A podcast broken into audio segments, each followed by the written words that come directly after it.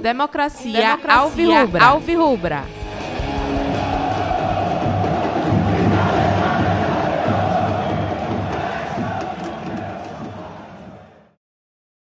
Bom dia, boa tarde, boa noite, torcedor e torcedora do América.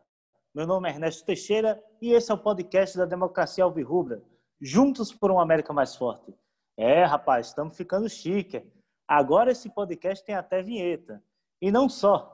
O nosso primeiro episódio do podcast teve grande recepção por parte da torcida, motivo pelo qual quero agradecer a cada um de vocês, americano e americana, que tirou um pouquinho do seu dia para nos ouvir. Nos engrandece enormemente. É, tivemos até ouvinte do Canadá, veja só. Tem americano até no Canadá nos ouvindo, né? E hoje temos a honra de receber na nossa mesa virtual um de nossos ouvintes que deu um, um, um bom feedback para a gente que é o presidente do América, Leonardo Bezerra. É uma satisfação enorme você estar aqui conosco. Boa noite, presidente. Boa noite a todos. Boa noite, boa tarde, bom dia, como vocês costumam falar, né? Estamos aqui para a gente conversar sobre as coisas do América. Interessantíssimo o primeiro podcast de vocês. Escutei atentamente e a gente tem algumas ponderações a falar, até para a gente contribuir para o engrandecimento do América, né? Eu acho que aqui é o maior objetivo de todos. É isso mesmo, presidente. Essa, essa entrevista, meus amigos e amigas, será conduzida por mim e pelos membros da Democracia Virruba aqui presentes. É, boa noite, G2. Boa noite, boa noite, presidente. Boa noite, amigos da mesa. Vamos para mais uma, né? Graças a Deus, o primeiro episódio aí, o episódio é, piloto, tem sido um sucesso, um bocado de visualização aí em poucos dias. E vamos para mais uma. Hoje é uma edição especial, né? Já que o nosso presidente aqui na mesa. Exatamente, exatamente. É, boa noite, Gustavo. Boa noite, Ernesto. Boa noite todos os amigos da mesa virtual e boa noite ao nosso presidente. Tenho certeza que a noite vai ser bem produtiva com as questões que o presidente vai trazer para a nação americana.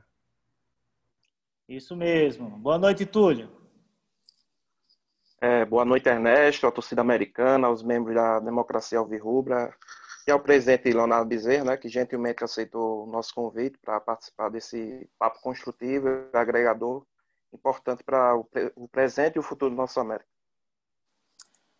Bem, né? Então vamos, sem mais delongas, começar essa entrevista. Como o Leonardo falou, é, ele veio aqui também para ter algumas dúvidas, falar um pouco da sua gestão, é, e dos seus pensamentos à frente do América, com base na, naquilo que a gente conversou no primeiro episódio, né?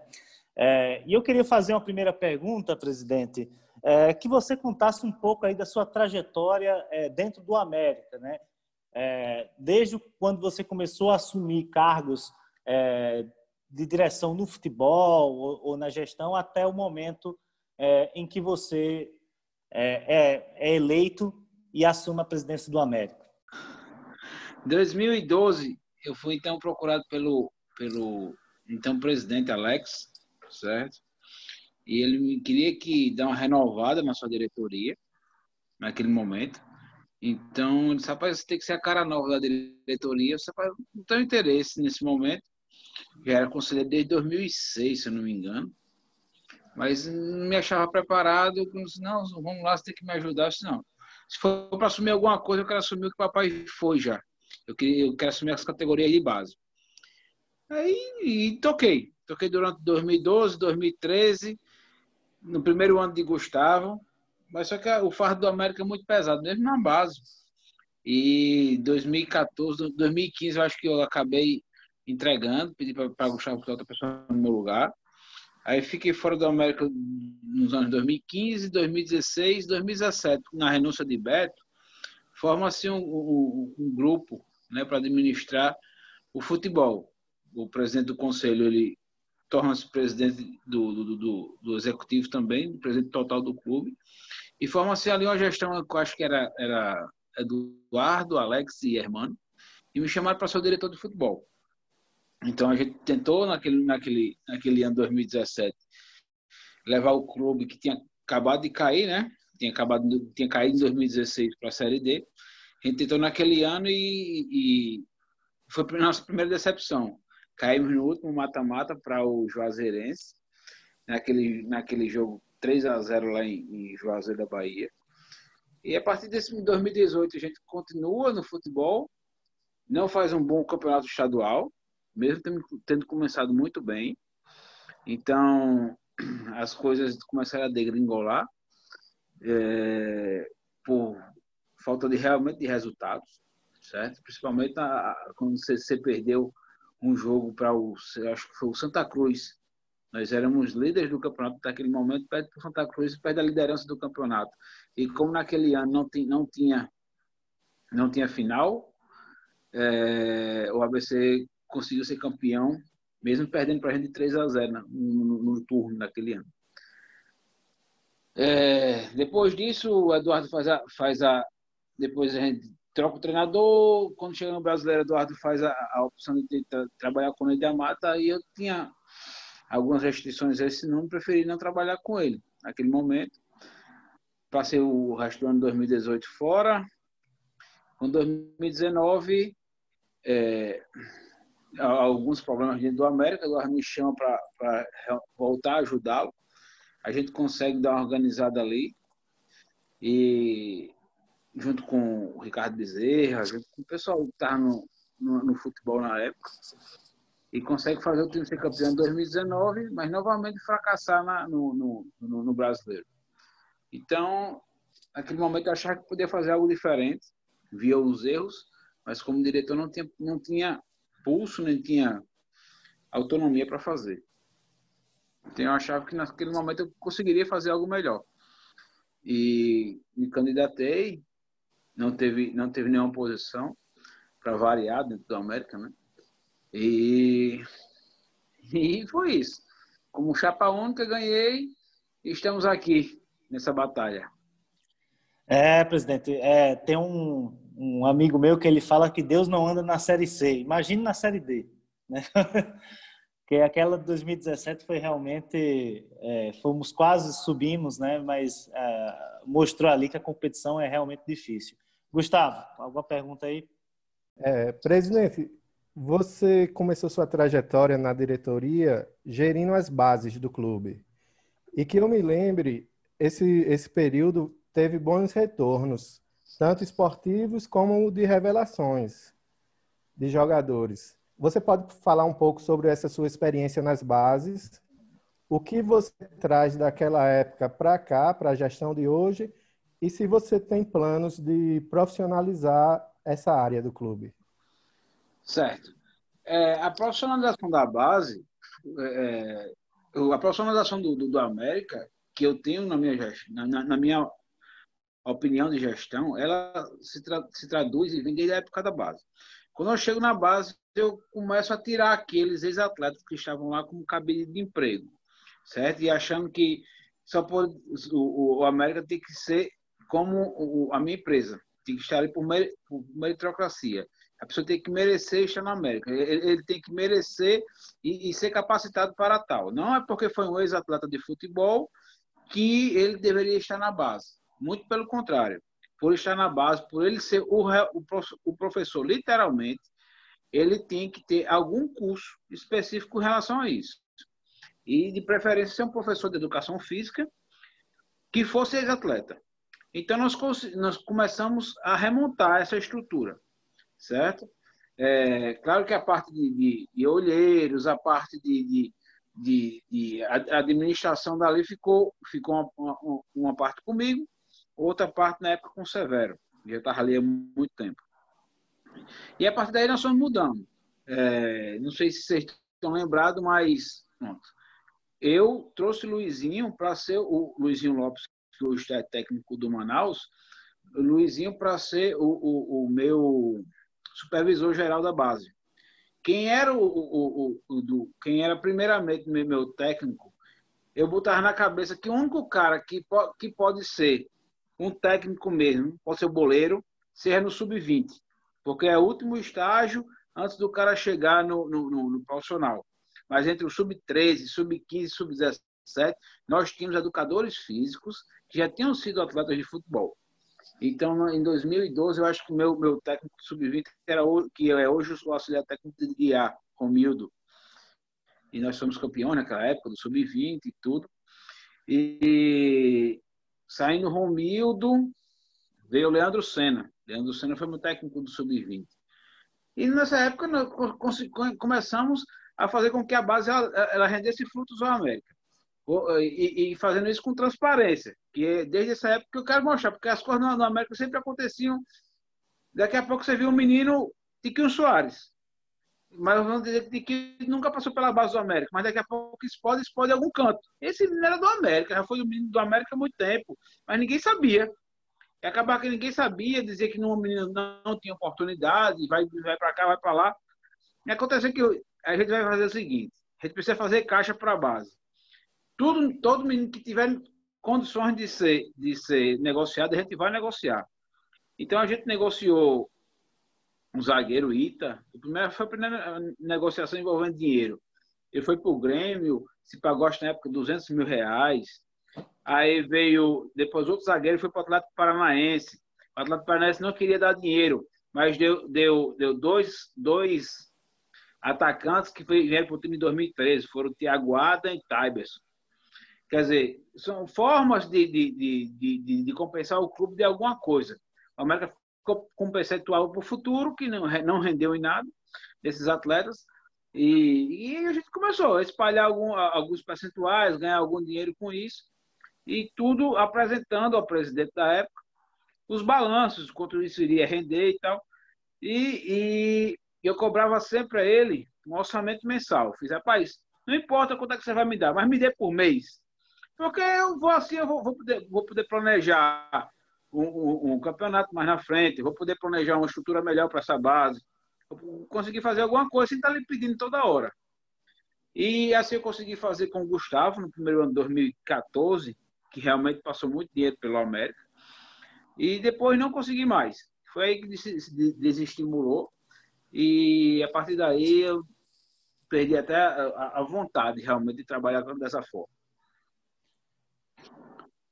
Beleza, beleza. É, presidente, é, você falou aí que do, da sua trajetória lá na categoria de base, que você pensava que tinha que ter todo um processo desde, desde o sub-13 até o sub-20, né? E conseguiu implantar em certa medida é, esse, esse, proced, esse procedimento, né? Durante a base, quando você teve como diretor das categorias de base. É, e eu queria perguntar se você tem algum, algum tipo de projeto para sua gestão, né? Quanto à categoria de base. Porque eu sei que, enfim, a pandemia atrapalhou tudo, é, inclusive esse tipo de planejamento, porque a gente não sabe quando é que vai ter competição. A gente sabe que é, no nosso estado é, as disputas de categoria de base são muito é, pequenas e, e, e, acontecem de formas esporádicas. Né? Às vezes tem sub-15, tem ano que não, por exemplo. É, então, queria, queria saber se você tem algum tipo de planejamento e se quando você faz o orçamento do, do, do clube, é, se você já prevê algum tipo de, de, de verba para aplicar nas categorias de base. Bem, o meu projeto para a base seria primeiro terceirizar as bases.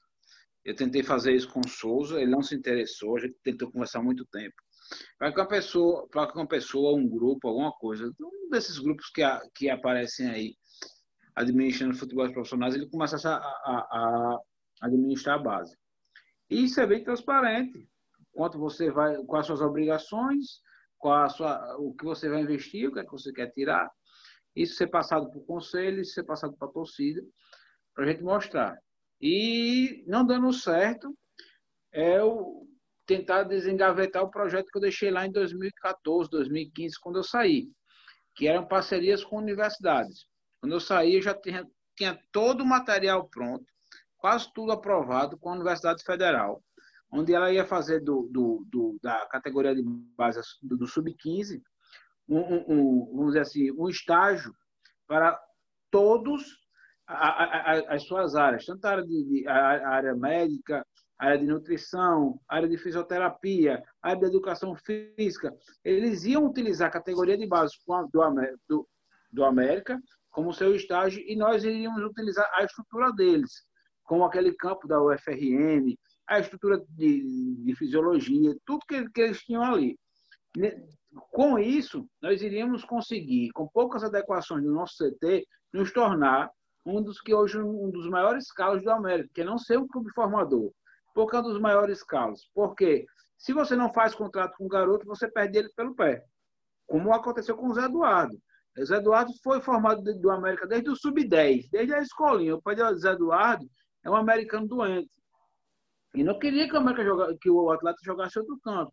É tanto que hoje o empresário dele, o Eros, jogou desde muito tempo lá na América, jogou, o irmão dele, o Eros, jogou também. São, são gerações de garotos que só jogam no América. E, mas como o América não é um clube formador, o América não consegue ficar com o percentual de formação desse atleta. Agora, na época de, é, agora como o Tiquinho Soares vai ser, vai ser outra negociação, estou falando aí, o América não tem o, o, o, percentual de clube formador.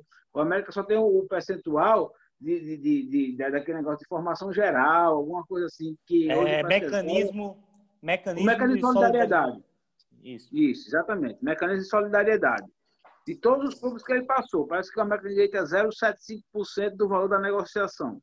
Isso. Então, então, é, é, basicamente isso. Se ele fosse um clube, o clube formador do Atlético, teria um percentual maior, mesmo não estando no, mesmo não estando no contrato isso. Então, acho que para a categoria de base a gente teria que fazer tudo isso. É um projeto muito grande, um projeto muito ambicioso, que nesse momento o América sozinho não tem condições de fazer. É, G2. É, presidente, ainda relacionado à base também. Eu trouxe aqui uma pergunta do pessoal lá do Instagram. A gente fez uma caixinha de perguntas e a galera mandou é, algumas perguntas. É, relacionada à base. O América observa o futebol da base nas periferias do estado? E se sim, se tem essa observação, é, tem algum exemplo disso? Não, hoje, hoje digo durante a gestão. A gestão ainda não consegui trabalhar com a base. Ainda não consegui. É, na hora que ia começar a base, apareceu a pandemia a gente estava estruturando tudo para receber. Nós estamos começando agora a trazer nossos atletas do Sub-17. Vai ter a competição aí do, do, a Copa do Brasil do Sub-17. Então, nós estamos agora começando a trazer. Aí já aí você começa com, com, com os funcionários que, que estão lá do América, funcionários de carreira, para passar principalmente nos interiores. Aí, como é de Natal, você faz peneirão lá no clube. Aquela velha metodologia de sempre que dificilmente você vai encontrar alguém. Certo? É, o que o América tem que fazer, na minha visão, são núcleos por interi pelos interiores, certo? E de lá você, você fazer com que aqueles garotos que estão, que estão sendo observados, eu, os destaques venham para venham, venham a capital para que a gente dê seguimento ao seu treinamento. Beleza, presidente. É, Túlio, agora é você que pergunta. Opa, presidente, a política de transparência e prestação de contas da sua gestão tem rendido elogios por parte da torcida e de, de patrocínios, entre outros. A sua administração. Gostaria de saber se essa política adotada em sua gestão ficará como legado para futuras gestões no clube ou é apenas uma política isolada da sua gestão que resolveu implementar no América a prestação de contas para a ciência da torcida, sócios torcedores e patrocinadores. Inclusive, presidente, Inclusive, presidente, deixa eu só é, complementar também a pergunta do Túlio. É, eu vi que no edital lá do Conselho Deliberativo, né, você vai prestar contas dos dois semestres, né, ou dos dois trimestres do primeiro semestre desse ano, né? E, salvo engano, é, isso é uma novidade também, não é? Não, é, é, essa parte é estatutária. É, a gente tem que prestar contas tem que prestar contas trimestralmente ao conselho e essas contas elas têm que ser aprovadas anualmente, certo? Mas a prestação, Túlio, de conta que eu faço mensal, ela, ela é algo até superficial, porque não me é permitido, pelo, pelo estatuto, tá, estar expondo isso, certo? Então é algo realmente bem superficial, muita gente às vezes pergunta o, o, o porquê, isso aqui e aquilo, eu vou, e eu vou interagindo no, no post. Acho que muitas vezes a gente vai interagindo no post em relação a alguma coisa, explicando alguma coisa melhor, porque aqui dali, é, é, é pronto, é, quando eu falo de despesa de, de, de, de, A minha ideia é, era no momento, tem despesa, despesa de folha. Você apertar ali e, e, e, isso ser feito no site e se apertar despesa de folha. Aí vem o que é despesa de folha tanto para o diretor, o, o, o, a folha de profissional, folha de base, folha de amador, folha do CT, folha da sede, Então, era para, na, na, minha visão, ser desse jeito. Mas aí, aí, juridicamente, me aconselharam a fazer algo mais em cima, mais genérico, pra, mas o que, que eu tenho que fazer. Eu acho que, que a obrigação minha, junto com o meu patrocinador, e o torcedor é um patrocinador, certo? Saber onde o dinheiro dele está sendo investido e, e, e como está sendo investido. Então, eu acho que assim você consegue trazer mais parceiros, assim você consegue trazer, trazer mais confiabilidade à sua gestão e à sua imagem. Muito bem. É, eu queria também, nesse, nesse assunto, presidente, eu queria perguntar é, quanto à questão da, da, da transparência. É, quanto à questão lá, sempre que você coloca lá os, os demonstrativos financeiros lá simplificados, vamos chamar assim, do mês, né? Sempre é, salta aos olhos é, a questão dos aluguéis, né? Esses aluguéis são dos, dos imóveis do América que o América permutou, né? Aquela parte da, da área, aquela parte da, da, da, área de piscinas, né? Com a Constel e tal. Esses aluguéis eles, eles fazem parte já desse de, desses imóveis que o América permutou? Sim. É, é, aquela parte ali do Manhattan Business ali atrás e assim como seu estacionamento, os prédios e o estacionamento por, por contrato durante 21 meses, eles têm aluguel garantido, certo? No valor de 180 mil reais. Essa Constel passa para o América esse valor mensal, porém ela já bate IPTU, condomínio e tal. Muitas vezes o valor dá mais alto, porque ele junta-se ao aluguel do, do outro do, do, do Espaço América da frente. Algumas salas que a América tem ali na frente, junta-se ao aluguel da academia e junto-se ao aluguel das duas lojas que a América tem na sede, a, a, a Gold Story e, e, e, o, e, o, restaurante lá.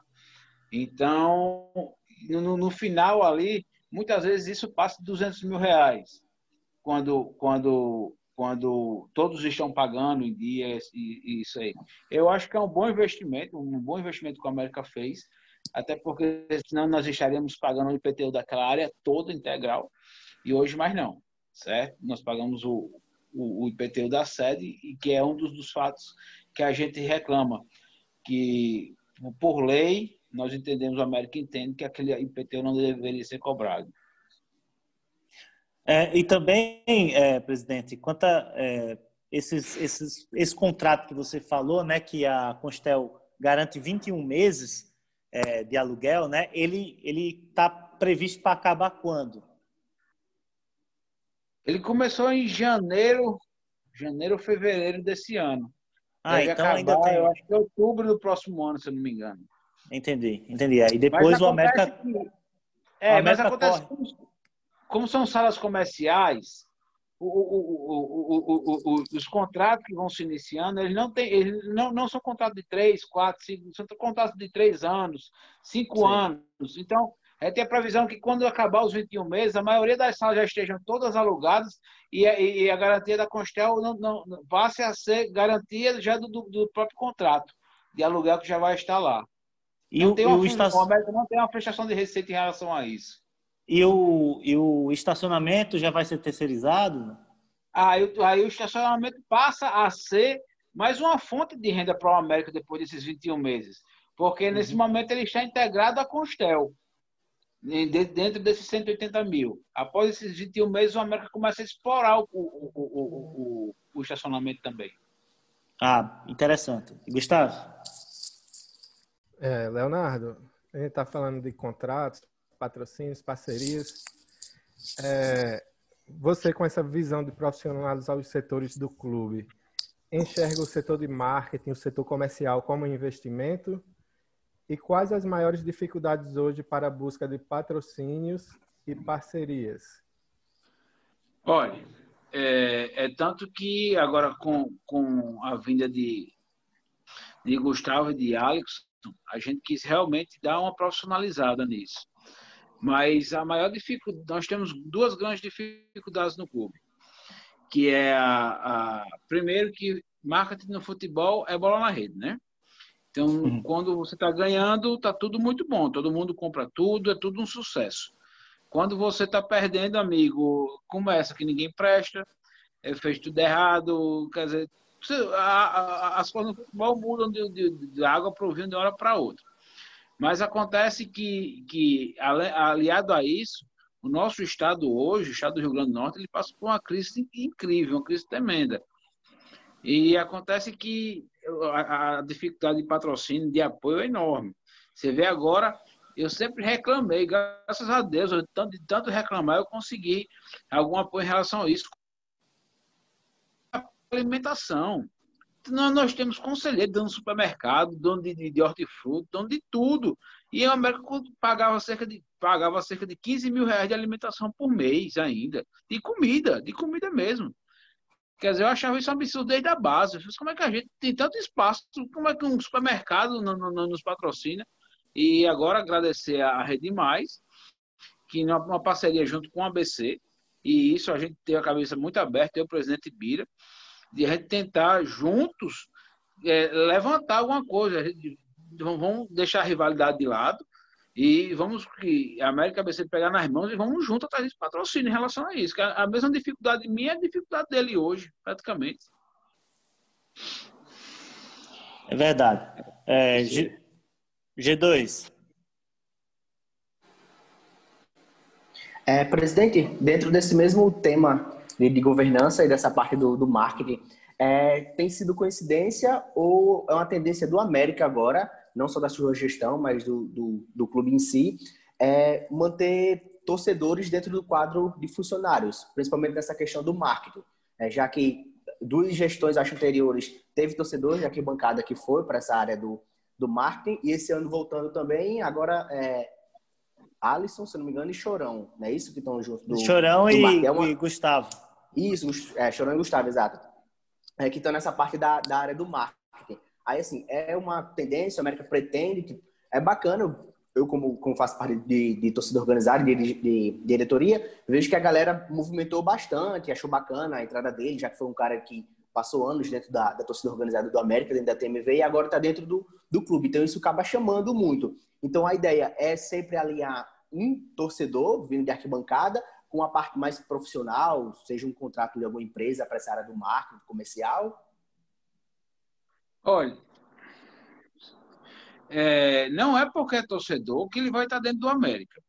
É claro que eu, eu como dizem, eu procuro você. É a mesma coisa da, quando eu voltei lá para a base. Não é porque o cara é, é, era atleta de futebol que ele vai poder trabalhar dentro do América.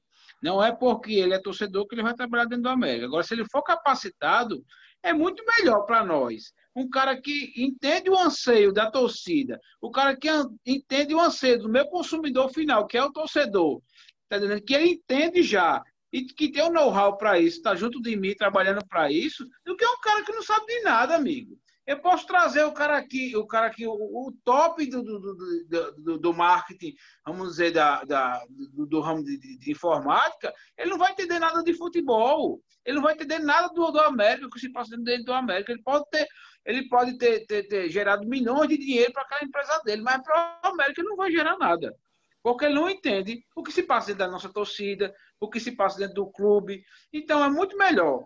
Eu tenho pessoas, vamos dizer, isso não começou com, com, com os meninos do marketing agora, começou com Raíssa. Raíssa foi minha primeira, minha, minha primeira diretora, que eu, que eu, que eu pedi para ela ser minha diretora para a parte de comunicação. Quer dizer, uma advogada, professora, é, responsável pelo, pelo, departamento de comunicação do América. Raiz se comunica muito bem. Ela tem o, o, a pegada da torcida.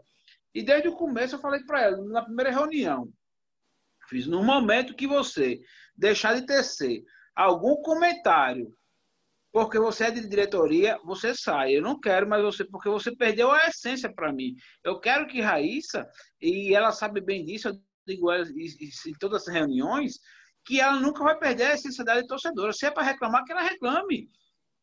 Que ela reclame não só a mim, ela pode reclamar no blog dela, isso não tem problema. O que eu não gosto é da crítica pela crítica. Se você critica, você também tem a solução para isso. Certo?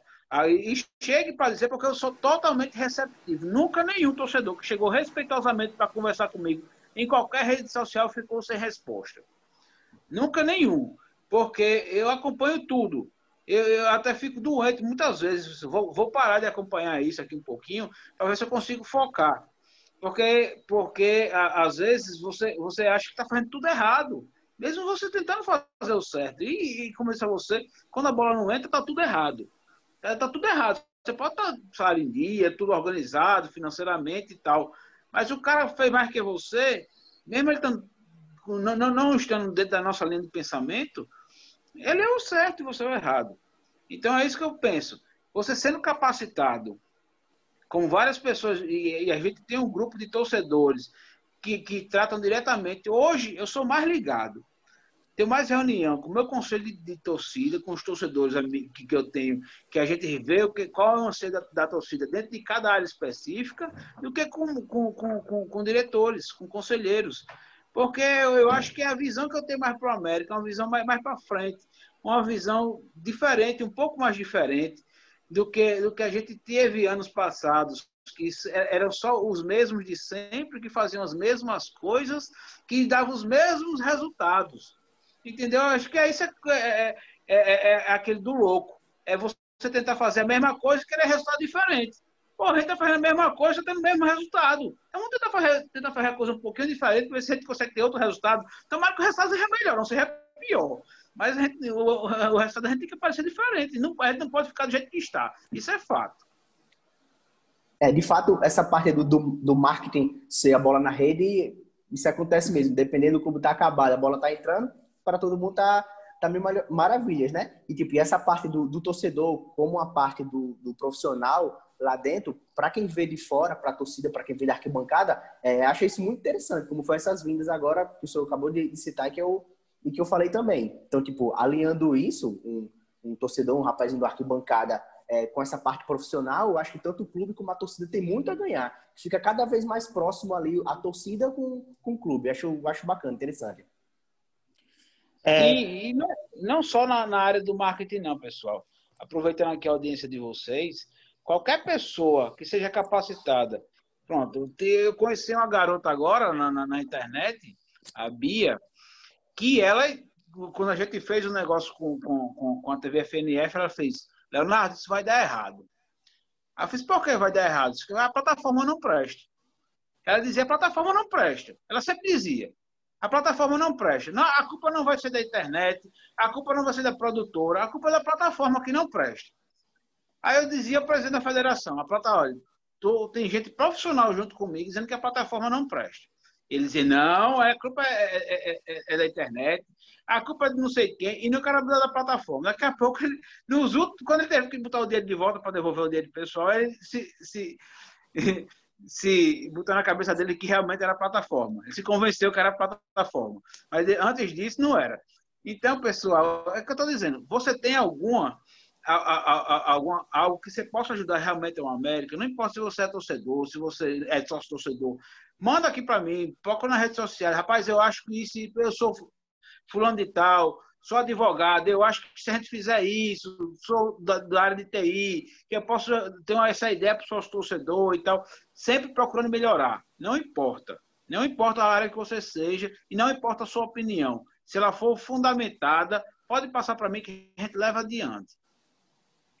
É, grande Beatriz Paiva, né? Ela é bastante famosa lá no Twitter. A menina é muito boa e ela está escrevendo agora no blog, viu, Mulheres em Campo, que é bem interessante você ler ela também, viu, presidente? É, agora, passando agora um pouco aqui para é, o futebol, né? A gente sempre bate na tecla né, de que a gente precisa é, profissionalizar cada vez mais o departamento de futebol do América, né? Hoje a gente sabe, hoje temos um executivo de futebol que é o Fabiano, é, que trabalhou no CSA. É, tem toda uma, uma estrutura lá no, no CT, teve, deu uma, uma, uma renovada na, na, no quadro ali de, de, funcionários, temos departamento hoje de análise de desempenho, é, fisiologia, coisas que a gente não tinha alguns anos atrás. Né? Foi implantado nessa, nessa década, pelo menos, isso. É, uma pergunta que eu queria fazer, é, presidente, nessa área, é se existe, por exemplo, se está dentro da sua, do seu planejamento é, também para as categorias de base, é, instituir um plano de carreira para os funcionários do futebol, né? Com, por exemplo, investimentos em capacitação, como cursos é, na, na CBF e outros tipos de situação. Certo. O problema disso tudo é que todo cursinho na CBF, cursinho mesmo, é os olhos da cara, né? Então, isso não é para quem quer, não, principalmente quem está na Série D. Então, vamos lá. Quando em 2018, eh, em 2017 não, mas em 2018, quando a gente começa, eu, eu, eu, eu chego em Eduardo, a gente precisa contratar um analista de desempenho. Porque como é que se fazia as contratações na América? A gente estava quatro, cinco pessoas na mesa e falar, o treinador dizia, eu quero fulano. Você ficava com o pé atrás, né? Ele quer, ele quer trazer porque ele vai ajudar ou ele quer trazer porque é bom mesmo? E você não conhecia. Você não conhecia. Eu sou farmacêutico, o outro, o outro advogado, outro empresário, outro não sei o quê. Cada um tem sua, sua, tem sua profissão. Todo mundo é amante de futebol, mas tem isso como hobby, não é profissão. Certo? Então você não entendia. Então, se a gente não tem consultor executivo, eu preciso, no mínimo, de um analista de desempenho. Que o cara me passe o nome dele e o analista ele esmiúce toda a vida do cara. Como é que ele gosta de jogar, por onde é que ele vai, por onde é que ele vem. Então, a gente, eu contratei o Paulo Vitor naquele momento. Passei de 2018 com o Paulo Vitor e tal. Quando voltei agora, Paulo Vitor, o ano passado, pediu para sair, foi para o Ceará, chamei ele de volta agora ele, e não chegamos no acerto financeiro. Mas 2019, contra 2018, depois de 2018, aí eu tive que contratar o fisiologista. Eu, como da área da saúde, eu sei a importância do fisiologista. E hoje é, é, é, é o primeiro relatório que eu, eu quero. Depois de cada jogo, no outro dia, que eu quero é o relatório da fisiologia. Porque você pode não estar bem tecnicamente no jogo, mas você correr é obrigação disso.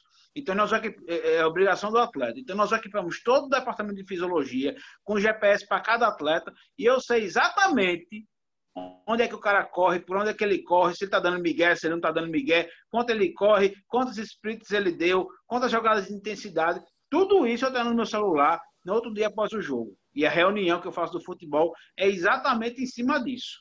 Eu tenho como cobrar ao atleta ao fisiologista, preparação física, ao técnico, por que, que esse atleta, ou se ele correu errado, ou se ele correu certo, o que, que aconteceu. E isso é o que eu cobro. Eu não posso me meter, você cobra profissionalização do, do, do futebol, mas que é que o treinador, semana eu tive uma discussão com um amigo meu, que ele fez, como é que você deixou o Paulinho Kobayashi entrar no 3-5-2? Eu fiz, amigo, se fosse para o seu treinador, eu estava no lugar dele. Ele é o técnico. Ele quis botar o cabo assim, eu vou fazer o quê? Eu vou cobrar no outro dia que não deu, que, que deu errado. Se desse certo, estava aplaudindo. Mas deu errado. Disse, pô, que não foi bem essa sua, essa sua escolha. Por que você fez essa escolha? Quer dizer, eu tenho que discutir com ele, mas como amante de futebol, não como profissional. Para isso, eu tenho que ter o executivo do meu lado. E ele tem que estar lá cobrando, sabendo como é que está o grupo, que tem que estar lá todo dia.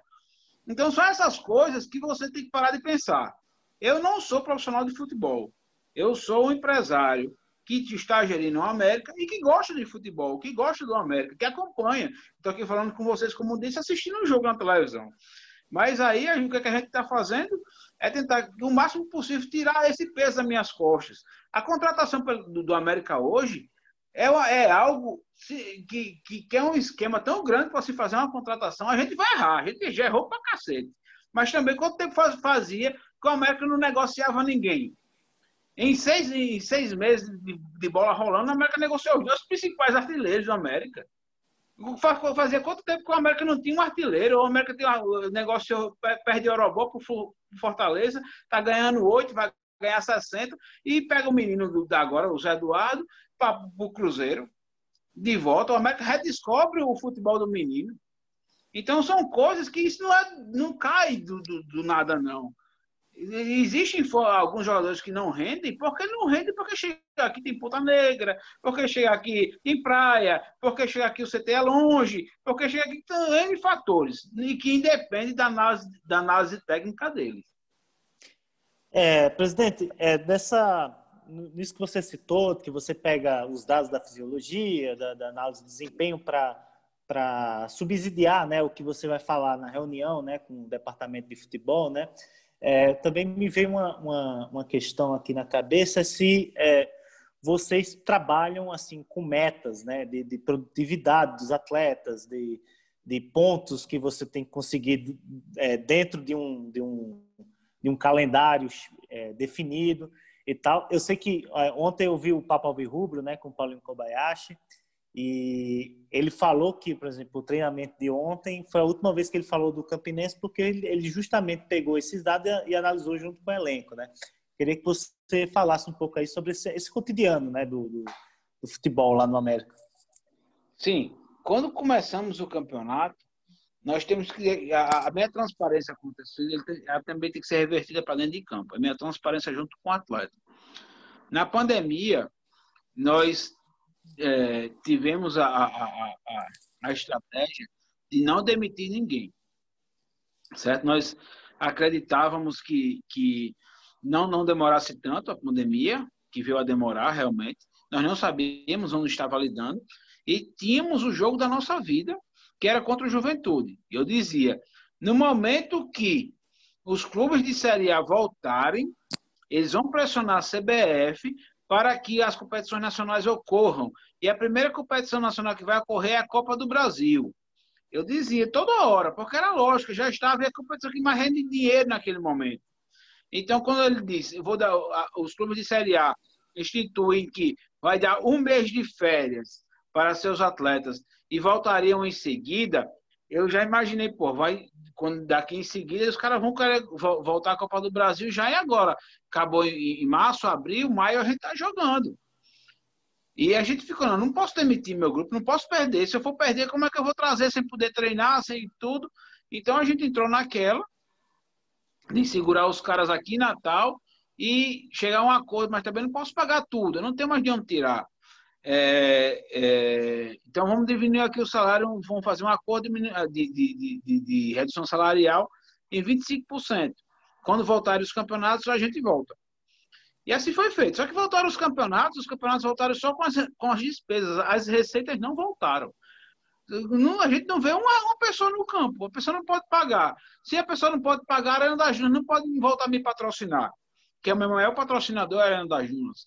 Então, quer dizer, eu já perdi muito. Então, o América todo mês, eh, mostra o balanço, o América todo mês ele vem em prejuízos. Os três primeiros meses foram de lucros e depois só prejuízo, só marcando prejuízo e o cofre secando, acabou-se, não tem mais o que fazer. Então, os então... atletas vêm me pedir para voltar o salário integral, eu só, eu só consigo pagar quando o salário, quando, quando o, o público voltar. Mas se, como eu digo a vocês, que eu digo vocês e digo a eles lá, os atletas, no futebol tudo é bola na rede. Se por acaso a gente fizer X pontos em cinco rodadas, aí vem as metas. É a meritocracia deles. Se, se vocês atingirem tal meta, eu vou conseguir vender X camisas especiais, eu vou conseguir vender tal produto, eu vou conseguir vender tal cota, porque vocês conseguiram isso e assim eu consigo voltar o salário de vocês. É assim que eu trabalho, abertamente para eles, abertamente para qualquer um. E, e, a recepção dos atletas está boa assim também, é, presidente? Quanto a essas metas? Ah, rapaz, tirar dinheiro do bolso nunca é bom para ninguém, né? É, claro. Agora eles, eles, têm que entender o momento que se passam. Eu acho que, assim, vários levantam a mão para o céu e fiz, não, graças a Deus eu estou empregado. Estou empregado, dia primeiro eu recebo, entendeu? Eu tenho uma certeza de pelo menos isso. Eu tenho uma certeza de receber meu salário e no dia certo. E isso não tem, não tem no mundo que me faça resultado ruim pagar. Não, não, não pagar. Eu acho que assim, é, é, é uma questão minha. Acho que o cara trabalhou, ele tem que receber. Se eu não tenho condição de pagar, eu chego para ele e digo, amigo, é melhor você ir embora daqui, porque eu não vou ter condições de pagar. E foi assim que eu fiz agora, quando acabou o campeonato. Quando eu vi que eu não teria mais a cota do, da, da, Copa do Brasil, na Copa do Nordeste do, do próximo ano, eu chego para os atletas mais caros e digo, amigo, eu não tenho condições de lhe pagar. Se você ficar aqui, o seu salário vai atrasar. Ou então vou ter que diminuir. Você quer o quê? Quer diminuir, quer ir embora, quer fazer o quê? E a gente já chega num acordo. E desse jeito a América está demitindo aí, tá, tá, tá, tá e, e, acordando, sem, sem nenhuma causa que, que vai chegar na, na justiça. Todos acordados dentro da sala da presidência. É, um, é muito importante isso. É, Gustavo? É, Leonardo, é, a, a, torcida, nesse momento, espera resultados imediatos. É tanto que a gente viu a repercussão desse resultado no Campinense, muita gente tratando como fim do mundo. Mas esquecendo um pouco o imediatismo, existe um planejamento de médio e longo prazo, tanto para o profissional como, como para as categorias de base? Não, Gustavo, como eu falei para você, é difícil demais você fazer um planejamento sem vitórias. Quer dizer, eu tinha toda a melhor intenção do mundo, nós tínhamos, quando fizemos o, a contratação de Vaguinho. Vaguinho chega aqui como campeão brasileiro, uma metodologia que todo mundo gosta, um cara simpático, todo mundo gosta de trabalhar com ele e tal. Mas quando o resultado não vem, e aquilo que me, me, me remete a perder uma vaga na Copa do Brasil, me faz mudar o planejamento totalmente. Eu preciso do dinheiro da Copa do Brasil. Eu sabia que aquele grupo com Vaguinho não tem mais para onde ir. Entendeu? Então, acho bom, acho ruim. Roberto classificou em duas etapas da Copa do Brasil, deu para o América 2 milhões e 200. Quanto o treinador a gente iria ganhar? Não sei. Não sei. A gente poderia ter passado do Juventude também com o treinador? Não sei. O que a gente pode fazer é o que a gente teve hoje. E hoje a gente só está vivo só está tendo alguma coisa graças às duas fases da Copa do Brasil que teve. Senão não teria. Então são mudanças de planejamento. Paulinho sabe muito bem, o primeiro treinador que eu liguei para fechar, para ser treinador, foi Paulinho Kobayashi desde o começo, né? em novembro de 2019. E naquele momento ele tinha acabado de, de, de, de quase subir o Imperatriz e não aceitou a nossa proposta. Mas planejamento no futebol, Gustavo, é igual a marketing é resultado. Não tem outra coisa. Você não consegue manter um planejamento. O Flamengo, por exemplo, se esse cara perder de novo hoje, não estava ganhando 2 a 0 né, nesse momento dessa entrevista. Se o cara perdesse de novo hoje, não tem um planejamento que chegasse. Ele ia embora também. Porque não dá certo. Sem, sem, sem, sem vitória, não há planejamento. O patrocinador vai embora, o público não assiste mais a pay-per-view. E essas coisas que vão acontecendo. O dinheiro some e você não tem como planejar nada é uma coisa realmente complicada e muito da cultura nossa de imediatismo, né? Eu fiz um levantamento junto com Raíssa uma vez, né, que desde 96 é, o América passou pelo América 60 treinadores efetivos, sem contar os, os, os, os interinos, 60. Dá uma média ali de um a cada quatro meses, mais ou menos. E tendo em vista que o América teve o calendário completo apenas em alguns anos desses 25, né? Porque antigamente a Série B acabava cedo também, né?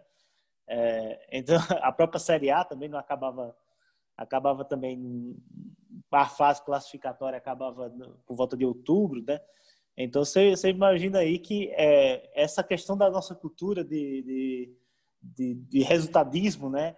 É, acaba atrapalhando muito. Eu vi muitos torcedores reclamando já do resultado contra o Campinense, o que é, o que é bastante é, compreensível, porque todo mundo esperava vencer, mas do outro lado estava o Campinense, que fez um jogo é, que conseguiu é, conseguiu barrar os ataques do América e no contra-ataque levou perigo, né? O pessoal também exagerou, dizendo que só deu Campinense no jogo. Eu falei, não é brincadeira, eu vi outro jogo. É, mas vamos continuar a entrevista. É, Túlio, é, presidente, existe algum projeto no clube para ser feito quanto à modernização e estruturação do CT Abílio Medeiros? Caso sim, existe. tem alguma previ uma previsão de implantação? Existia, Túlio. Existia antes da pandemia. Antes da pandemia, nós iríamos estruturar toda.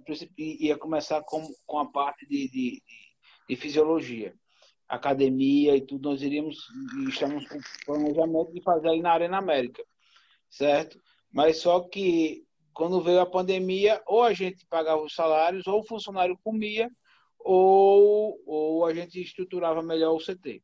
Então aí vai ficar para uma próxima oportunidade. Lembrando, pessoal, o ano passado a América jogou até quando? Até junho, Julho. Julho. Julho. Pronto, a América passou agosto, setembro, outubro, novembro, quatro meses recebendo de patrocinadores, de aluguéis, de tudo, sem gastar com praticamente nada. Gastava com a folha de funcionário reduzida. Esse mês, esse ano, a, folha que eu tinha até julho passou para outubro, de agora passou para fevereiro. Eu tenho um mês com 14 folhas, um décimo terceiro, 15 folhas. E, e, e, com, e com as receitas diminuíram bastante, com as receitas diminuídas. Então, todo o investimento que a América tem, a América não sobra um real. A América sempre falta. A América não sobra um real. Esse ano iria sobrar. Nas nossas contas, esse ano iria sobrar. Era a parte que nós iríamos investir na estrutura, investir na Arena América, investir em, na, na, no, no CT da base, para que nós pudéssemos fazer alguma coisa. Mas, infelizmente, coisas que, que fugiram à nossa alçada, como a pandemia aconteceu. É, tá. Infelizmente, a pandemia trouxe esse atraso né, no planejamento de você fazer uns investimentos ali que o CT necessita é, principalmente para os meninos da base, né? É, presidente, a gente está chegando aqui na reta final aqui da entrevista, né? E a gente vai para a última rodada de, de, perguntas. E o tema dessas últimas perguntas é sobre aquilo que a gente estava conversando no Twitter, que era a necessidade de renovação no América, né? O América, é, desde os anos é, 90, final dos anos 90, que teve uma grande crise financeira, é, vem sempre sendo é, praticamente os mesmos dirigentes e tal, tem um pouco de renovação com, você, com o Beto Santos e tal, mas esse, esse é um movimento que é muito assim, no, é, digamos assim, cara é um abnegado que vai, americano doente, e vai, e vai assumir um cargo do América, né? E a gente identifica é, essa, esse problema no América de, de renovação é, pelo fato de que seu estatuto é, está antiquado, né? porque o estatuto que hoje está em vigor é dos anos 90, 97, e desde lá o quadro social do América mudou muito. Né? O América ainda era um clube social no final dos anos 90 e hoje é praticamente um clube de futebol. E eu queria, a primeira pergunta que eu queria fazer era como você vê essa questão do quadro social do América, né? que, que tem essa transformação de, de é, tem vários sócios que estão afastados há muitos anos do América. É, e o que é que você, é, você acha que deve ser o novo perfil do América, quanto ao quadro social? Bem, amanhã, se eu não me engano, vai ser apreciada é, a diminuição no quadro do, do, do, no quadro dos conselheiros, que é possivelmente, eu acho que isso nunca entrou no estatuto, se eu não me engano, mas que foi voltado permitindo até 300 conselheiros. Eu acho que amanhã entrar em pauta esse número ser reduzido a 100. Hoje a gente não deve ter 60 conselheiros em dia. Quer dizer, a obrigação do conselheiro, a obrigação mínima do conselheiro que é pagar, ele não, não, não está fazendo. Entendemos o momento de dificuldade, claro, mas eu acho que, assim, são os mesmos de sempre. Se você pegar os 60, é gente que, que pagou adiantado dois anos, três anos, quatro anos, cinco anos. Então, você vê, qual a renovação que você tem dentro do quadro de presidente do América? Sei lá, vamos, vamos remeter a quando? Vamos remeter a, a, a, a antes, a antes de, de a antes de, de, de, Hermano, que era Zé Maria, que já era presidente de era presidente em, do, em 97, que o vice era Eduardo, que assume, aí de Zé Maria Clóvis renuncia, aí entra Hermano, talvez seja a cara nova que não estava não, não aí em 2000 e alguma 2000 alguma 11, coisa aí. 2011. 2011. Aí depois de Hermano aí entra Alex. Depois de Alex, aí vem Gustavo, volta Gustavo como presidente, certo? Aí depois de Gustavo veio que Beto, que é filho de um ex-presidente. Entendeu? Quer dizer, é sempre a mesma coisa. E a gente tenta mudar e não consegue. Não consegue por quê? Além do, do, do como você falou, você, você bateu na, na, tecla que eu não me tocava, do, do, da, do, do, do, estatuto do clube, tem, tem um jornalista que ele, é, que ele é meio pinel mesmo, ele Raíssa não é diretora porque ela não é conselheira. Nem no estatuto tem dizendo isso, que para você ser diretor, você tem que ser conselheiro. Não existe isso. Mas a pessoa fica se pegando e quem quer ajudar se afasta com essas coisas. Porque é muito difícil. Quando você está aqui, hoje a rede social dá um, poder muito grande de estar junto com o torcedor, tem torcedor que não tem filtro, tem torcedor que não tem Simoncol. Então, o, o, cara atrás de uma tela de, de, de, celular é sempre muito valente. E ele agride, e ele agride e machuca demais pessoas que não estão não, não, não ali fazendo alguma coisa que, que de propósito. Então, isso desestimula muita gente. Pô, dia, dia de jogo, cara, eu, eu já não tenho mais paz. Eu fico é, já me martirizando dia de jogo, já imaginando se eu vou estar bem, se eu vou estar mal, o que é que vai acontecer. Quer dizer, uma coisa que realmente tira o nosso prazer. O futebol, quando você está no cargo diretivo, quando você está na carga de presença, você, perde o prazer de estar ali, de, de, de ir para o jogo, de, de depois esculhambar. Mas eu não tiro a razão do torcedor, que eu me lembro quando em 2006. Qual, qual foi aquele ano que a gente saiu para o time do Amapá na Copa do Brasil? 2009. Pronto. Esse, não, 2008, foi... desculpa, 2010, foi 2010, desculpa. 2010. Eu, eu, essa foi, esse foi o primeiro ano que eu fiquei sem dormir por causa do América. 2010, o América perdeu por um gol de tal de problema, não foi isso? Não sei que problema. Anderson problema. Anderson, Anderson problema. Aí a gente estava tendo movimento ali dentro do conselho para tentar renovar um pouco o conselho. E nessa época não tinha WhatsApp, não tem nada. A gente tinha um, um grupo de e-mail era e-mail, passava-se e-mail para todos os conselheiros. Então a gente passou a madrugada trocando e-mail. Foi a primeira noite que eu passei sem dormir por causa de América, por causa de um gol de Anderson Problema. Então, é, e, quer dizer, hoje em dia isso estava nas redes sociais e a pessoa moendo o dia todinho, né? E a gente achando ruim, achar que todo mundo tinha, tinha solução para tudo naquela época e a gente não tinha solução para nada. Na verdade, a gente não tinha solução para nada. Então, minha gente, é, é, é, é difícil demais a renovação por causa que, primeiro, que o América ele afasta demais as pessoas. Ele afasta demais porque ele é elitista, ele afasta, ele afasta demais porque é, ele não abre as portas, e eu tento mudar isso, mas é, também é muito difícil.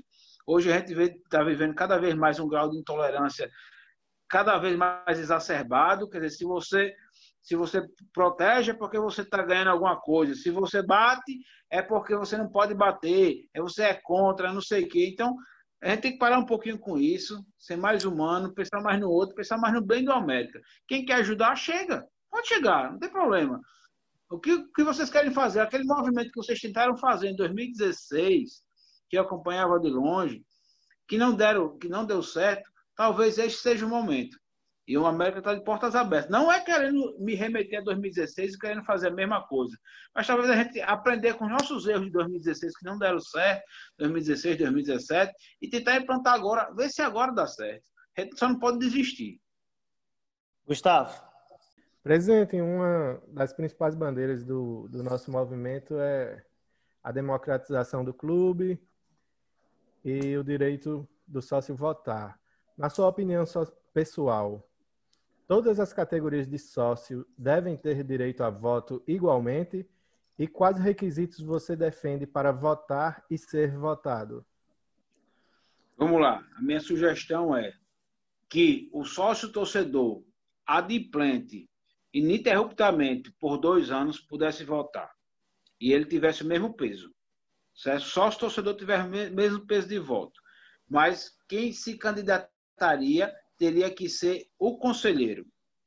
Certo? Se você quer ser conselheiro, você pode se candidatar, mas o sócio que, que, que escolhe e que tem o mesmo peso de voto seu. Então, essa é a minha opinião. Que o conselho, você, para ser o conselheiro, que você tem que ter no mínimo cinco anos para ser candidato, você tem que ser no mínimo cinco anos do conselho para poder ser candidato, pelo Estatuto do América. E você pode se candidatar e o que quem vai votar em você é o conselheiro e o sócio torcedor, com pesos iguais, porém o sócio torcedor tem que ser no mínimo dois anos ininterruptamente conselheiro. Entendi. E, e para, assim, você. É, eu vi, por exemplo, eu dei uma estudada recente numa, numa reforma que o Fortaleza fez no seu estatuto, né? E ele é mais ou menos a ideia que ele coloca, no, no, que você expôs agora, é mais ou menos a ideia que tem no, no Estatuto do Fortaleza. É, que ele faz o seguinte: olha, para você ser presidente, você tem que ser conselheiro. Para você ser conselheiro, você tem que ser, sei lá, eu esqueci a categoria de sócio, mas vamos supor que seja sócio proprietário, por exemplo. É, e o sócio torcedor, com dois anos é, de, de, de, de adimplência, né? ele, ele ganha o direito de, ser, de votar. E com quatro anos de, de adimplência, ele pode transformar esse o, o título dele de sócio torcedor nesse sócio que dá direito de você poder chegar ao conselho. É bem, que, é você acha? Isso é, é, isso, é, isso é, bem lógico, realmente. Eu acho que a lógica das coisas são essas. Você protege o, o clube de, de, de, aventureiros, certo? Tanto na hora de votar quanto na hora de se eleger. E quer dizer, para você, para se você quer ser conselheiro, você tem que passar primeiro por sócio torcedor dois anos, para ser, para ser sócio proprietário mais quatro, para ser conselheiro, quer dizer, ser quase dez anos participando dos quadros, dos quadros societários do clube para poder se candidatar, entendeu? E ter o apoio de quem já está lá dois anos ajudando. Então, isso é bem lógico, isso é bem plausível realmente. Talvez isso aí seja uma ótima ideia. É, G2. É, presidente, existe algum projeto de atualização do estatuto? E caso tenha esse projeto, tem alguma previsão de quando ele poderia ser implantado? Ah, projeto tem, Elivan, há, há um tempão, viu? Agora ele nunca saiu da, da mesa, não. Projeto tem, tem comissão, tem um bocado de coisa aí formada, mas eu acho que eh, esse ano e o outro também não sai, não. Nós temos uma aula dentro do conselho que, que, que é a favor disso, da mudança de estatuto, certo? De, de, de, de poder botar, pelo menos, para discussão a possibilidade da, da, da, da, vamos dizer, da popularização do, do, do, do Conselho Deliberativo e do voto do, do sócio torcedor e do voto do sócio. Mas eu acho que até o próximo ano acho que a gente não consegue resolver isso, não. Mas daí, é... passando para a próxima gestão, será que isso vai se tornar cada vez mais difícil? Tipo, hoje a gente tem um presidente bem aberto à torcida, a receber e tudo mais. É, será que a gente sempre vai ficar nessa na mão de um presidente aberto ou um presidente fechado? Por exemplo, se a gente tiver o azar. Mas o, presidente do executivo, ele, ele, ele fica muito preso às coisas do, do seu mandato. Ele, ele, é muito preso às coisas do, do que ele está fazendo. Tá entendendo? Essa mudança tem partido dentro do deliberativo e não dentro do executivo. Assim, eu posso ter minha opinião, mas vai chegar outro que não tem a opinião dele e aí pouco importa. Se o, conselho, o presidente do Conselho Deliberativo e o próprio Conselho, eles botam essa matéria para apreciação, isso vai ter que ser apreciado e vai depender do Conselho aprovar ou não. Certo, presidente, mas é, é quanto ainda, ainda essa questão né, de, de, de ter um projeto, né, um, um dos, uma das competências que o, o presidente do clube, o, melhor, melhor dizendo, o conselho diretor como um todo, é, pode fazer dentro do América é justamente propor ao Conselho Deliberativo é, uma proposta de reforma ou de novo estatuto. Né? Eu sei que é, o presidente do América né, tem outras, tem outras é, prioridades né, quanto à questão do, da principal atividade do América, que é o futebol, quanto à questão de administrar o clube para deixá-lo é, sustentável, né? mas é uma de, um desses dessas competências do, do, do presidente, além do, das competências do Conselho Deliberativo, é propor é, ao Conselho Deliberativo um projeto de reforma, né? Eu, depois, eu, se quiser, até eu passo depois o artigo lá do, do estatuto que tem isso. É, e uma coisa que a gente a gente é, acha muito interessante é que a gente consiga fazer, né, com o nosso, é, nosso movimento, em conversa com o clube, é, um projeto para a gente colocar no Conselho Deliberativo. E a partir daí, a gente vê o que acontece, sabe? Eu acho muito interessante porque, é, dentro dessa questão da democratização, é, a gente tem pensamentos bastante, bastante é, semelhantes, né? E eu acho que seria muito interessante da sua parte você, até o final do seu mandato, é, lógico, depois das coisas melhorarem, né? Vamos ver se a gente consegue um acesso aí em campo aí para as coisas ficarem mais otimistas, né? a gente propôs isso lá no, no Conselho Deliberativo lá para tocar, né? Eu acho, acho que é bem plausível, entendeu? Porque quando você chega, quando você chega para para faz a gente fez uma enquete aí com o sócio torcedor Aí faz sócio torcedor, a gente tem 2.500 sócios, mais ou menos alguma coisa nesse sentido, né? Não estou com o um número na cabeça. Faz. Você é sócio por quê? Aí a grande maioria faz para poder ir ao jogo de graça. Aí, aí tem uma parte que faz, eu quero votar. Outra faz, eu quero os descontos. Então, quer dizer, a gente tem que primeiro o foco. É isso que a gente quer? A gente quer votar? Vamos, vamos, vamos fazer o movimento da torcida, do sócio. Então, quer dizer, se a gente não for bem esse ano, o próximo ano cai abruptamente nosso sócio. Isso não, não, não, não tem nenhuma sombra de dúvida. Quer dizer, o cara ele tá pouco se lixando se ele vai votar ou se não vai. Ele quer, ele só está ali por, pelo momento do futebol. Se por acaso a gente sobe, o, o número de sócios também ele vai subir. Mas se, se, é porque ele vai votar ou não, não interessa. Então a gente também tem, tem que tentar ver que, que acaba, meu pensamento, o seu pensamento, o pensamento aqui de, de, de, desse grupo, não, não pode ser, pode ser que não seja um reflexo do que o pessoal está pensando.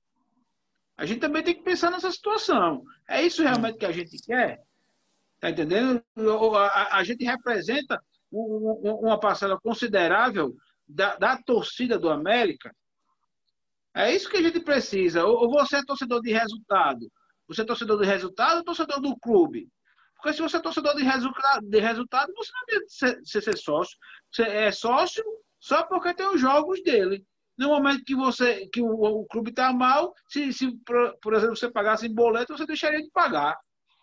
Então você não está ali para ser, ser sócio, para querer, é, querer algo melhor para o clube. Você quer algo melhor para você.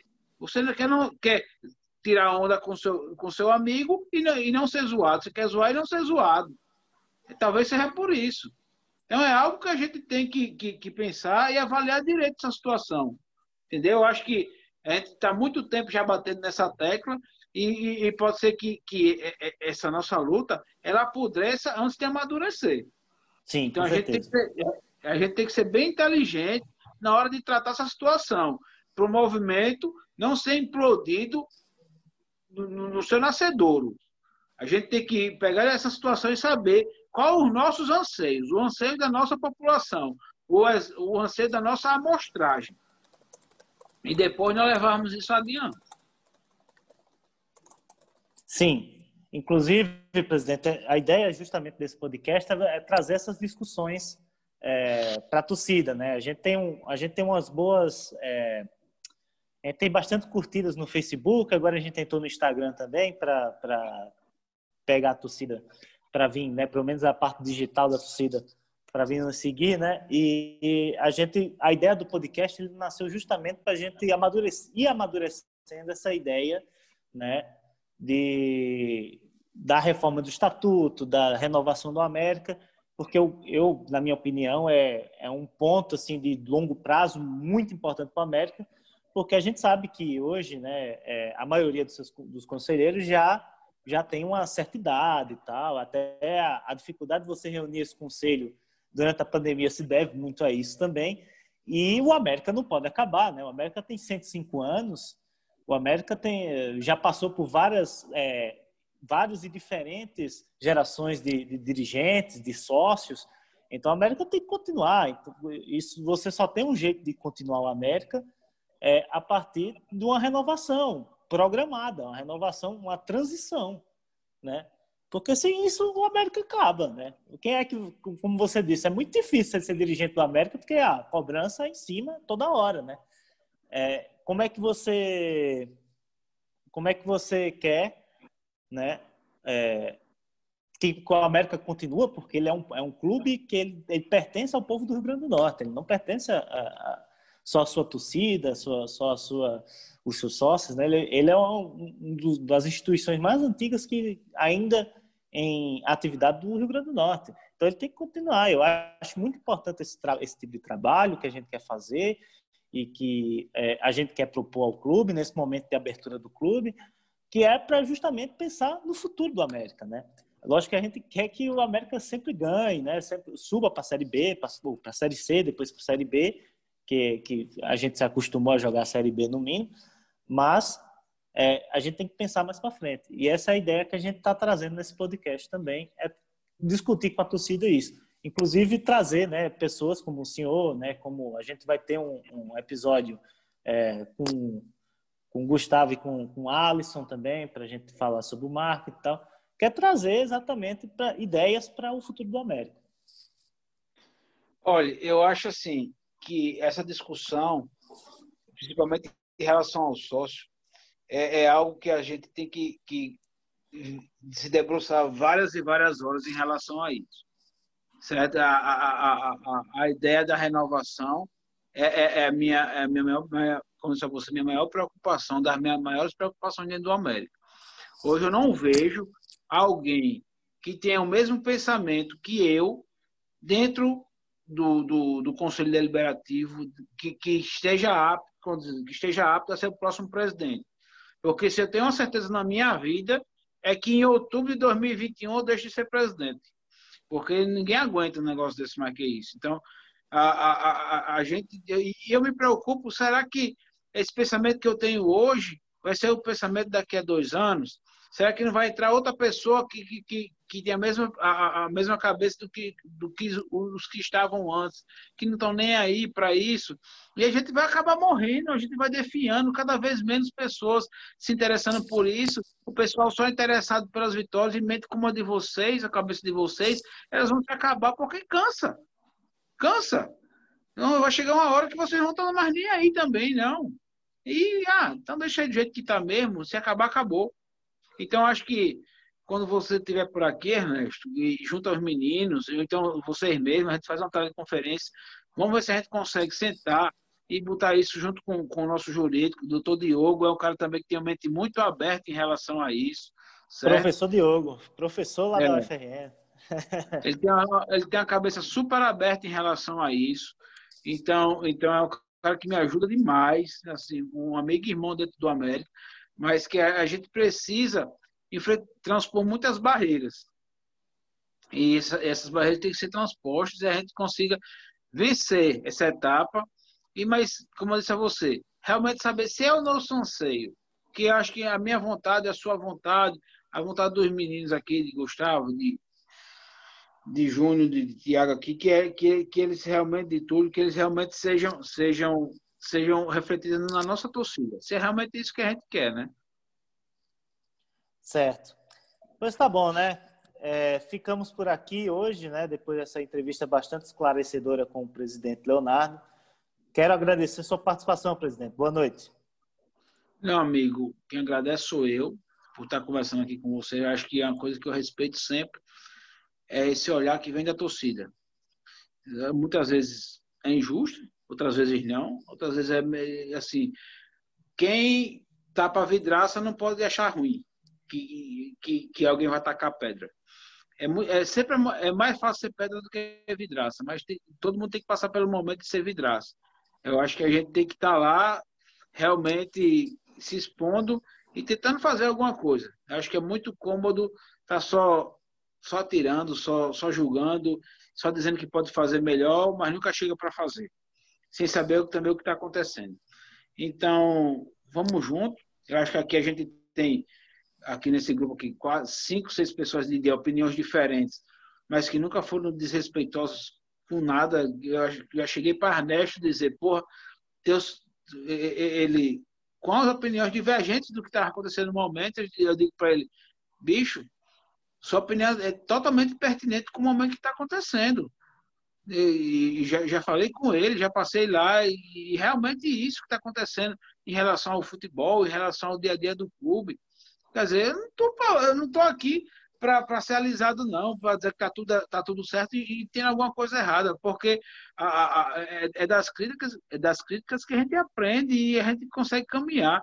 Quem não, quem não aguenta a crítica, meu amigo, fique em casa assistindo o jogo do, do YouTube, do, da televisão, porque senão você não vai para canto nenhum. Se eu estou aqui, me, quando que eu me propus a passar dois anos e, e, e me dedicar ao América, tem que estar tá, tá, tá sujeito a qualquer coisa. Mas a gente tem que fazer isso pensando no engrandecimento e pensando no futuro. E é e por isso que eu me dispus tanto a estar com vocês, até me convidando nessa situação. Obrigado, presidente. É, boa noite, Gustavo. Boa noite, Ernesto. Boa noite, Leonardo. Obrigado pela participação, pelos esclarecimentos. E só lembrando ao presidente que realmente nessa questão da modernização do estatuto, de propor um novo estatuto, a função do presidente fica um pouco limitada, né? É mais é, isso deve partir mais do conselho, mas citando esse artigo aí que Ernesto lembrou, seria um ótimo legado, talvez um dos maiores legados que a gestão